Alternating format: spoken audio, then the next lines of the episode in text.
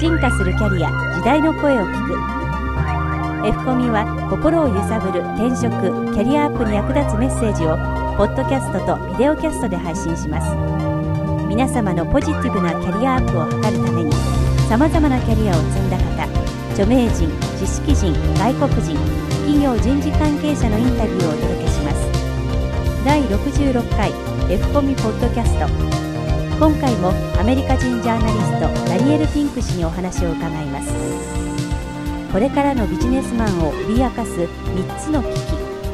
原因はアジア自動化豊かさによって引き起こされその結果左脳主導思考の相対的な重要度が低下し右脳主導思考の重要度が増したという。私たちの生活がオートメーションやアジアといった要素に追い立てられ豊かさによって作り変えられるとどうなるのかと警告を発しています。第3話アジア自動化豊かさに見る無能的思考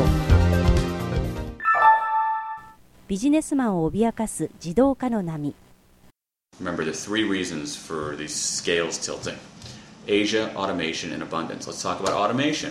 It's pretty simple automation, or the point I'm making is relatively simple. Last century, machines replaced human muscle.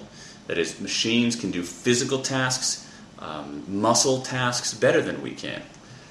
This century, software is replacing our brains. But again, the kind of the part of our brain that software can replace for now is the logical is, is the logical I'm sorry the logical linear sequential kind of side not this side and so you see white collar work now at risk of automation in the same way that blue collar work was automated last uh, century so you can find software to do basic legal tasks you can find law software to help write your will and go you'll go to a lawyer for one hour rather than for 10 um, you can go in the United States uh, to an online website and get an uncontested divorce for one tenth the cost of going to a lawyer.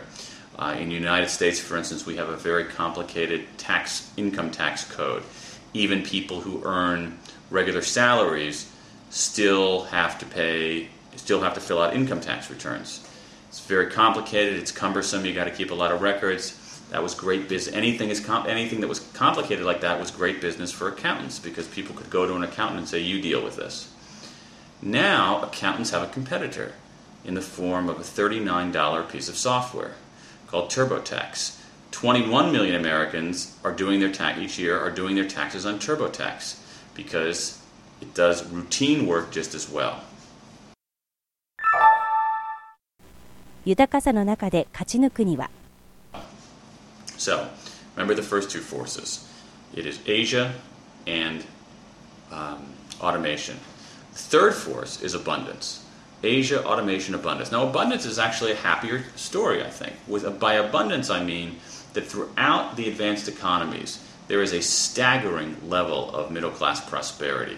The level of material well being among middle class people in countries like Japan, countries like, uh, to some extent, countries like South Korea, uh, throughout Western Europe, Australia, New Zealand, United States, Canada, the level of material well being in those places is amazing.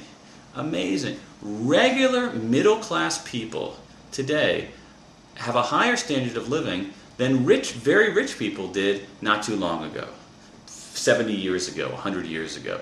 Middle class person in a country like Japan today has a higher standard of living than some of the richest people 100 years ago.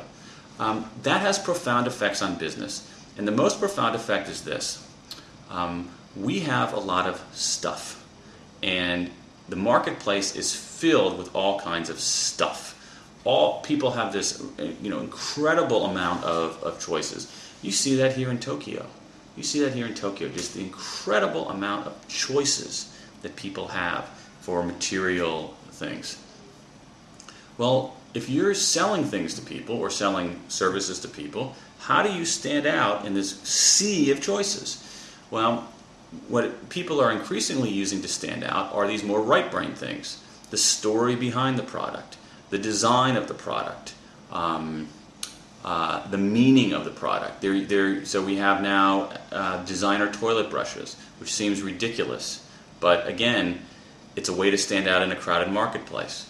Uh, we have all kinds of uh, you know, designer uh, salt shakers and all kinds of other kind of designer products. You go to grocery stores now, particularly in the U.S., to a lesser extent here, uh, and you can read about the story behind the food product. You can learn about, if you're buying rice cakes, you can learn about, read about the family farm that grew the ingredients in the rice cakes. Um, there's one grocery store uh, that I mentioned the other night the, that has puts up big posters of the farmers who grow the food to have the stories of all these farmers in the in the um, in the in the store, um, and so that becomes a way to stand out in this crowded marketplace.